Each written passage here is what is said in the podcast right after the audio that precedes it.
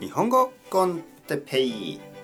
日本語学習者の皆さんをいつも応援するポッドキャスト。今日は始まりと終わりについて。始まったものはいつか終わるのでしょうか。はい皆さんこんにちは。日本語コンテッペイの時間ですね。元気ですか？えー、っとね。夏が終わりましたね。はい。もう完全に終わってます。えー、1年間がもうすぐ終わるんですよね。どう思いますか？2022年。終わります、ね、まあもうすぐといってもまだまだありますけど。始まるそして終わる、ね、何かが始まって何かが終わる。はい。1年が始まる。始まるのは1月ですね。1月1日に始まって12月31日に終わる。1日の始まり、ね、普通は1日の始まりはまあ朝ですよね。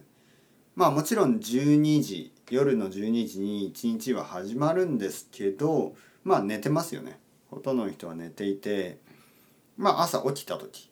朝7時ぐらいに起きてよし今日も一日が始まった。頑張るぞ。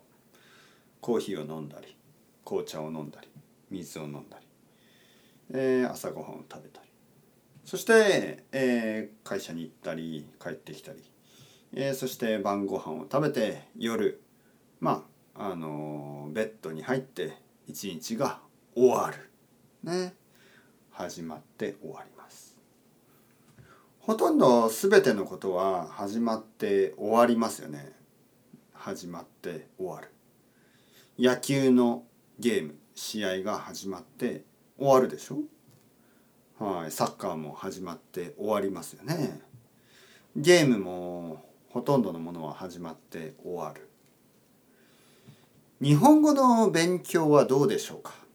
終わりますか？これは多分終わらない。終わらないものですね。なぜかというと言語というのはまあスポーツと同じで終わるっていうことがまあまあスポーツそのサッカーのゲームは終わりますよ。終わるけど運動ですよね、まあ、健康のために、えー歩いたり走ったり、ね、自転車に乗ったりジムに行ったりしますよね。終わりがありますか、ね、やめていいですか、ね、やっぱり運動はずっとした方がいい、ね、それと同じように日本語の勉強もやめると、ね、ストップしてしまうと少しずつまた忘れてしまいます、ね、少しずつ悪くなっていく。だからずっと続けなければいけない、ね、ああこれは嫌だと思いますか？それともやった日本語の勉強は終わらない。素晴らしい。素晴らしいことです先生。そう思いますか？はい。僕は素晴らしいことだと思います、ね、ずっとずっとずっと一緒に勉強しましょう。それではまた皆さんチャオチャオ。 Hasta luego。またねまたね。またね。